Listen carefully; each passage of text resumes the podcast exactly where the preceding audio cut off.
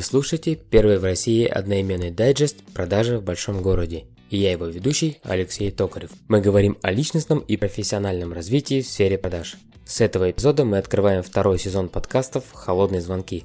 В первых выпусках расскажу немного теории, структурирую ее для вас и далее пойдут истории из моей практики. Итак, поехали!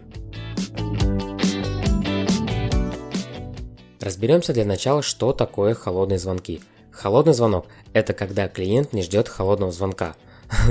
То есть теоретически его может заинтересовать ваша услуга, но для перехода к обсуждению этой услуги и выстраивания всех коммерческих нитей нужно еще постараться. Холодный звонок называется так, потому что потенциальные клиенты относятся к звонку холодно. Те, кому приходилось регулярно слышать монотонное Добрый день, я из банка «Золотой слиток». Мы являемся лучшим банком, который предоставляет низкие кредиты для населения с низкой процентной ставкой. Под такую-то ставку с 1900 года. Куда лучше понимают, что такое холодные звонки, нежели те, кто их совершает.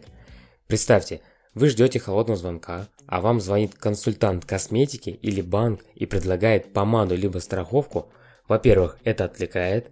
Во-вторых, вы не пользуетесь помадой или вам незачем страховать вклад. Сколько хорошего хочется сказать человеку на проводе. Явно его не ждет теплый и радушный разговор с вашей персоной. Есть масса подходов к холодным звонкам, и большинство они идут еще из американских книг 60-80-х годов. Первый. Совершение холодного звонка по стандартному скрипту, сценарию. Второй. Использование презентации о компании в начале разговора. И третий. Серьезная подготовка перед совершением звонка. Необходимо понимать, что большинство секретарей и лиц, принимающих решения, получают такие звонки порой более десятка. Они уже вычисляют людей, совершающих холодные звонки с первых слов, и часто даже не дают ничего сказать о вашем замечательном предложении. Здравствуйте, меня зовут Василий, компания... Извините, нам ничего не нужно. А представьте, не было бы телефонной связи, это же на самом деле невозможно представить. Как бы работали современные предприниматели – до входа в эпоху соцсетей, естественно, компания, предприятия различные, клиенты бы просто не дошли до большинства из них. Итак, какие выгоды работы по телефону для клиента и продавца? Первое. Экономия силы и энергии. Тут понятно, что не нужно никуда ехать. Все вопросы можно решить по телефону, ведь время – невосполнимый ресурс. Экономия денег. Второй. Гораздо дешевле позвонить, чем ехать. Согласитесь, глупо ехать на другой конец города, чтобы узнать, сколько стоит тот или иной продукт. Опять же экономия времени, которое стоит денег. Третий. Сокращение времени, затрачиваемого на разговор. Телефонное общение гораздо короче живого, все это прекрасно знают. Четвертый. Зона комфорта. Можно в любой момент закончить диалог, сложно сидеть, общаться и резко встать и уйти. Только малый процент людей способны на такое. А тут чуть нажал кнопочку и пошел заниматься своими делами. Пятый. Информация под рукой.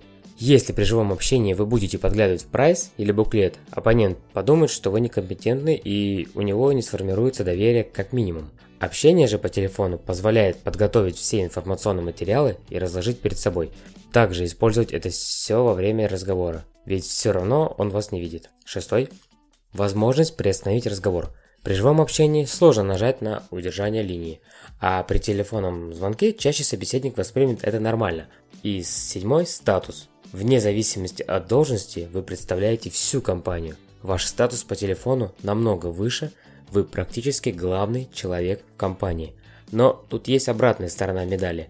Ваши ошибки имеют более высокую цену. Из всего этого есть один минус.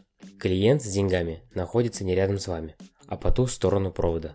Я раньше часто заходил на обум без договоренностей и ни на кого не натыкался, так как человек был очень занят и ему было не до меня – либо нужного человека совсем не было на месте. А это, соответственно, огромная трата времени. Да, я раньше не сильно оптимизировал свои рабочие моменты и не очень ценил время. Это продолжалось до одной из коуч-сессий по потенциальным клиентам с моим боссом. Мы заходили без звонков и реально потратили целый день на визиты без результатов. Ну да, выяснил у персонала некоторые моменты, отфоткал меню, проанализировал уровень потребления, но ни одного общения с ЛПР не было, представьте. Ну и состоялся серьезный разговор о важности звонков, о том, что нужно договариваться и предупреждать, что едешь с визитом, Цели могут быть разные. Познакомиться, рассказать о новинках, акциях, но никак не продать с первой встречи. После этого я к холодным звонкам стал относиться проще, потому что это колоссальная экономия энергии. Полюбите холодные звонки, относитесь к ним проще и продажи взлетят вверх. На этой ноте выпуск подходит к концу. С вами был Алексей Токарев, сообщество продажи в большом городе. Присоединяйтесь к каналу в Телеграм, подписывайтесь на страничку в Facebook и ВКонтакте, слушайте нас на Яндекс Музыке. Спасибо, что были с нами. Услышимся через неделю. Позвони мне, позвони. Бога. Через время протяни. Голос тихий и глубокий. Звезды тают над Москвой. Может, я забыла гордость? Как хочу я слышать голос, как хочу я слышать голос.